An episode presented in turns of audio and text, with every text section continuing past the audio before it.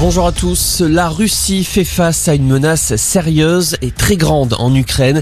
Déclaration de Vladimir Poutine dans un contexte de tension avec les pays occidentaux qui accusent Moscou de se préparer à envahir son voisin. Selon le président russe, la priorité du Kremlin n'est pas la confrontation mais la sécurité. De son côté, l'Union européenne prévient, elle se tient prête à imposer des sanctions dévastatrices contre la Russie en cas d'invasion.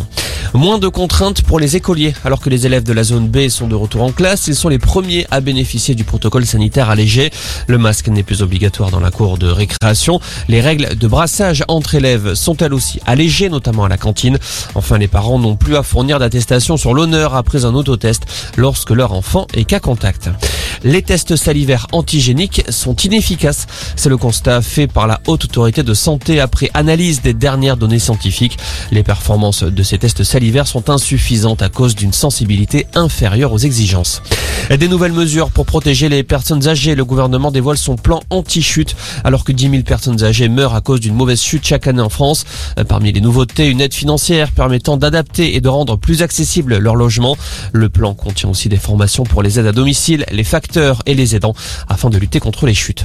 Il rejette les accusations. Fabien Roussel se défend d'avoir occupé un emploi fictif à l'Assemblée nationale alors que Mediapart assure n'avoir pas retrouvé de traces de son travail entre 2009 et 2014. À l'époque, Fabien Roussel était l'assistant du député Jean-Jacques Candelier. Le candidat communiste à la présidentielle assure avoir les documents des combats qu'il a menés pendant toutes ces années avec le député.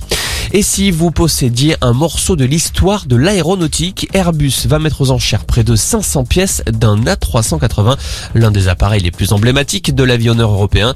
Il sera possible d'acquérir des sièges, des chariots ou encore des lampes provenant du mythique avion. La vente aura lieu en juin prochain. Voilà pour l'essentiel de l'info. Excellente après